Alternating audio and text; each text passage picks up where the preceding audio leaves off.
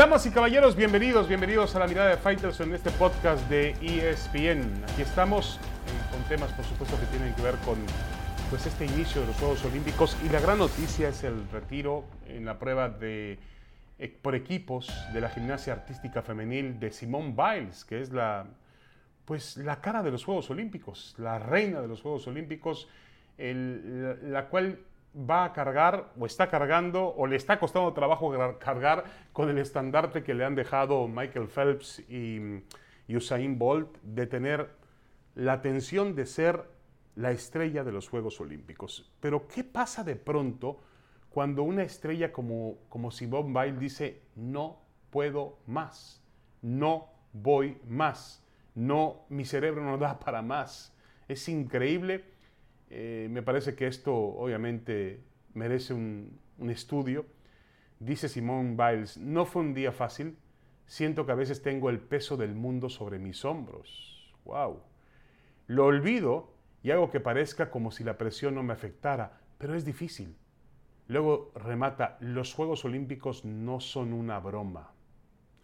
Y agrega más adelante, después de la actuación que hice, no quería seguir. Tengo que centrarme en mi salud mental. Ya no confío tanto en mí misma. Hay que tomar en cuenta lo que está diciendo una de las grandes, grandes atletas de nuestros tiempos y de todos los tiempos, una chica de 24 años, ya con la experiencia recabada en los Juegos Olímpicos de Río de Janeiro. Realmente es increíble que suceda esto, pero no parece ser, de ninguna manera, yo no lo entiendo así, un asunto de un problema físico, eh, algún problema que tenga que ver con un músculo o con alguna extremidad inferior o superior. No, es otra parte de su cuerpo que también tiene que tomarse, por supuesto, en cuenta que es la cabeza, la salud mental. Y, yo trato de buscar qué diferencia hay entre Simone Biles y otros grandes atletas en la historia olímpica que seguramente también afrontaron ese tipo de presiones. Estoy seguro que Nadia Comaneci para, para, el, para 1976 también afrontaba la presión, la presión de Chusescu, aquel dictador, de todo un régimen. Em, lo mismo Carl Luis, lo mismo Ben Johnson, bueno, Ben Johnson de otro tipo de presión pero estoy tratando de recordar grandes, grandes atletas olímpicos en la historia y obviamente todos eh, tuvieron su presión. Michael Phelps, Usain Bolt en su momento.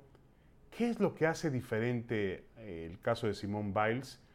Pues lo único que yo puedo explicar son los cambios que ha sufrido la sociedad como tal, las redes sociales, la cercanía, la manera en la cual la retroalimentación existe de manera directa. Antes el atleta podía pues meterse dentro de una esfera o en dentro y protegerse, cubrirse y tardaban más en llegar eh, las manifestaciones o lo que el público pensaba de ella o la forma en la cual se hacía el escrutinio, el análisis, la observación, la sentencia, la forma en la cual se prácticamente se juzga al atleta, al deportista. Hoy las redes sociales pues son una manera directa de hacerlo.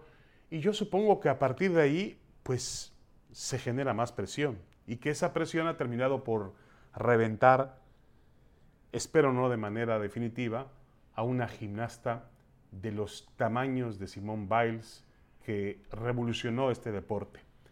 Es una pena, pero también pues habrá que tomarlo en cuenta. Habrá que tomar en cuenta también eh, el asunto de Naomi Osaka, la tenista, también joven, japonesa, que encendió el pebetero olímpico el viernes pasado en la ceremonia de inauguración y que ha caído en la, en, la segunda ronda del, torneo, cuando se esperaba que llegara a instancias mayores de medalla.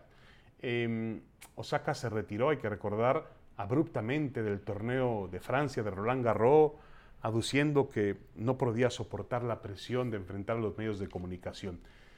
Son detalles muy interesantes que también pueden de algún otro modo reflejarnos el mundo en el cual vivimos hoy, un mundo muy rápido, muy competitivo y un mundo donde existe una presión todavía mayor para los atletas y para todos los seres humanos. De alguna manera, eh, acelerada o acrecentada por las redes sociales y por lo que existe en ella. En las redes sociales hay de todo, de todo, créanme. Hay gente buena, mala y muy mala, hay gente inteligente y gente no tan inteligente, hay cosas positivas y cosas muy negativas, hay de todo. Pero habría que ver cómo esa información llega y afecta a un atleta. Por lo pronto, la gran reina de los Juegos Olímpicos ha dicho, basta, no puedo más, no confío ni en mí misma. Increíble. Una pausa y regresamos con más en la mirada de Faitelson.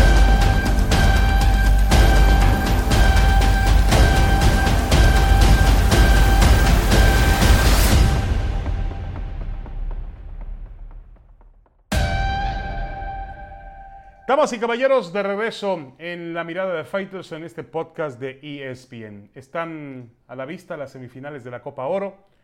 Eh, México va a enfrentar a la selección de Canadá, Estados Unidos a Qatar, favoritos México y Estados Unidos, pero creo que Estados Unidos pues puede darse el lujo, entre comillas, de decir pierdo la Copa Oro porque está jugándolo no con su mejor equipo, un equipo que para muchos expertos no es ni siquiera el B o el C es verdad que hasta ahora ha cumplido de acuerdo con pues, las necesidades que ha tenido, pero Qatar ha sido una grata sorpresa. Viene a eliminar a El Salvador, ganó su grupo. Creo que mm, el equipo catarí puede ofrecerle competencia a la selección de, Estados Unidos. Y México, pues ya conocen el valor de el premio por ganar y el valor del eh, premio o precio por perder. Es decir, ganando la Copa Oro no hay absolutamente nada, no se gana nada, y perdiéndola, pues lo que se genera es una serie de, de presión muy difícil, o podría generarse una presión difícil alrededor de la selección, porque están a la vuelta de la esquina las eliminatorias mundialistas que arrancan en septiembre. Yo no me puedo imaginar un verano donde México pierda eh, los dos torneos de CONCACAF que, que enfrenta. Así que México conoce el precio que realmente eh, o lo que se juega en ese torneo.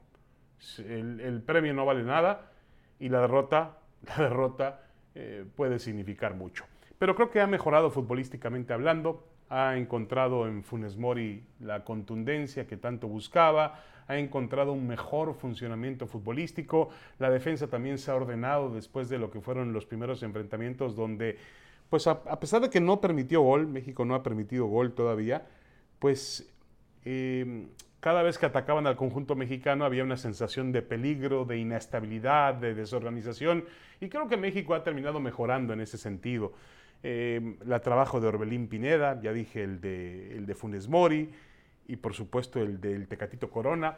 Creo que México ya pudo poner los pies en la tierra y recapacitar después de lo que fue pues el shock de haber perdido a su gran figura Irving el Chucky Lozano en aquel accidentado partido frente a la selección de Trinidad y Tobago en el empate a cero, comenzando apenas el torneo.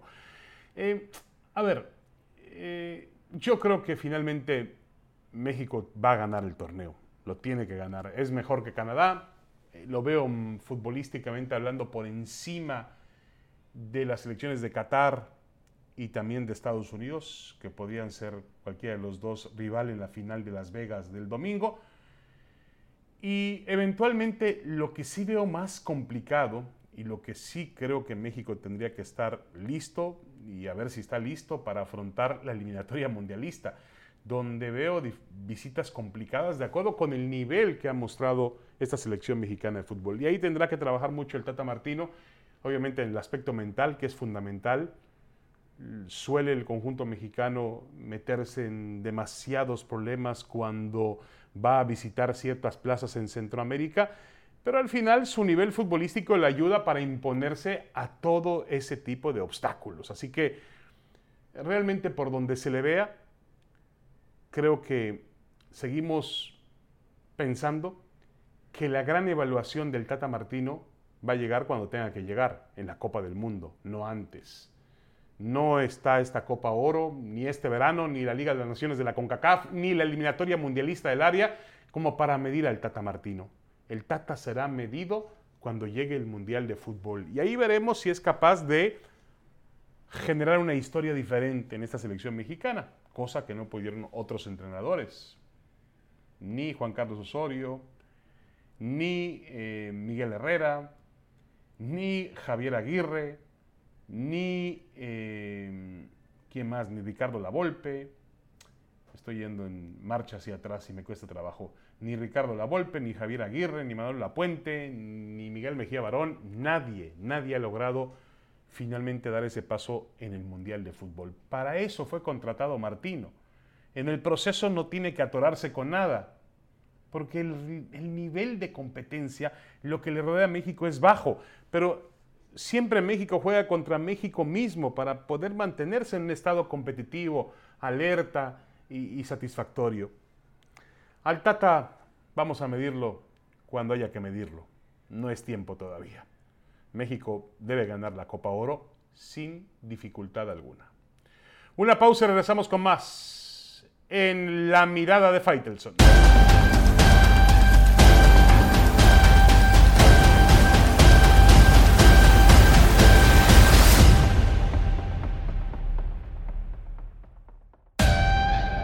Regresamos a la mirada de Faitelson en este podcast de ESPN. Nunca ha sido fácil ser un atleta de alto rendimiento en México. Implica una palabra que los Juegos Olímpicos y la humanidad misma han puesto de moda, la resiliencia. La capacidad del ser humano de enfrentar y anteponerse a los obstáculos que se atraviesan en su camino. Y créame, un atleta olímpico en México necesita de una capa de resiliencia casi permanente, para así cada cuatro años o cinco, como ha ocurrido esta vez, poder sostenerse en un nivel alto competitivo ante las grandes potencias del deporte mundial. Durante más de 30 años de mi experiencia en cobertura olímpica he aprendido a respetar y a valorar al deportista mexicano. He entendido que su esfuerzo es el mismo que una persona que tiene eh, por sobrevivir en un país como el nuestro su lucha diaria, sus peligros, sus carencias, sus miedos, sus angustias, sus retos y su esperanza es la misma que sostienen más de 120 millones de habitantes en una nación más apegada al su desarrollo y al tercer mundo que a la calidad emergente de la que casi permanentemente ha gozado. Los muchos o pocos triunfos que ha tenido el deporte mexicano obedecen, salvo algunas excepciones, a los esfuerzos individuales de los deportistas no hay un sistema del deporte que sea capaz de conducir y desarrollar el indudable talento que existe en la población mexicana. El gobierno tiene otras prioridades más allá de apoyar y desarrollar el deporte, y las administraciones deportivas no escapan de la corrupción y de los malos manejos. Muchos gobiernos utilizan al deporte y a sus deportistas. Y exatletas que fueron brillantes en su momento y que fueron parte de esa resiliencia para convertirse en ganadores, son devorados, prácticamente absorbidos por los vicios, por las formas y las maneras tradicionales y hacen exactamente lo mismo que hicieron los que estaban en sus cargos cuando ellos eran atletas y sufrían. Es decir, es un círculo vicioso.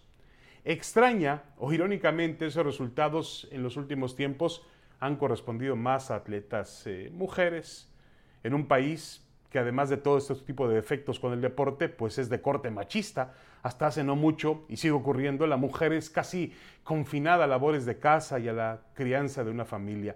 Esa mujer le ha dado, ha dado la cara por el deporte de México y lo ha llevado, dentro de sus posibilidades y límites, a una escena de un alto nivel competitivo. México ha ganado hasta la mitad de la semana dos preseas de bronce, con un gran esfuerzo en tiro con arco mixto, en la pareja conformada por eh, Alejandra Valencia y, Luis Álvarez. Lo hicieron muy bien, hicieron un gran trabajo. Y también eh, la pareja de nado de mm, clavados sincronizados 10 metros eh, con Alejandra Orozco, una veterana que había ganado medalla ya en Londres 2012, y la chica jovencita Gabriela Agúndez, de 21 años, que, la acompañó y que también lograron hacer un, un trabajo realmente maravilloso para conseguir una segunda presea de bronce. Pero aquí encontramos rápidamente una, una situación que nos puede mostrar qué es el deporte mexicano qué significa y qué tipo de obstáculos tienen los deportistas. Por ejemplo, en la misma prueba donde México obtuvo la presea de bronce en tiro con arco mixto, la medalla de plata fue para Gabriela Bayardo Schlosser, una representante de los Países Bajos, una atleta nacida en México, en Tijuana, Baja California, y que compitió por México en los Juegos de Río de Janeiro cinco años antes. Motivos personales, se casó con un competidor holandés en tiro con arco, la llevaron a dejar México. La cuestión aquí no es una fuga de talento. Gabriela no se fue por temas deportivos ni políticos. Se fue porque quiso irse a Holanda a casarse, pero el verdadero dilema es por qué mejoró tanto en su faceta deportiva cuando se fue a los Países Bajos. De una posición muy lejana a las medallas que tuvo en Brasil, se ha subido al podium en Tokio. He ahí el dilema, cómo cambia un atleta con un pasaporte diferente. Hay que entender y reconocer al deportista olímpico mexicano. Una medalla del color que sea, una es valerosa. Un acercamiento al podium, un cuarto lugar, es tan importante como el primero.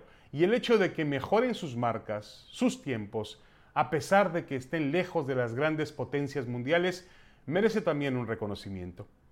Ellos representan al deporte de México. Y sí, también representan a la bandera de un país y de una sociedad que siempre, que casi siempre vive bajo la resiliencia. Muchas gracias, hasta la próxima en la mirada de Faitelson. Que estén bien.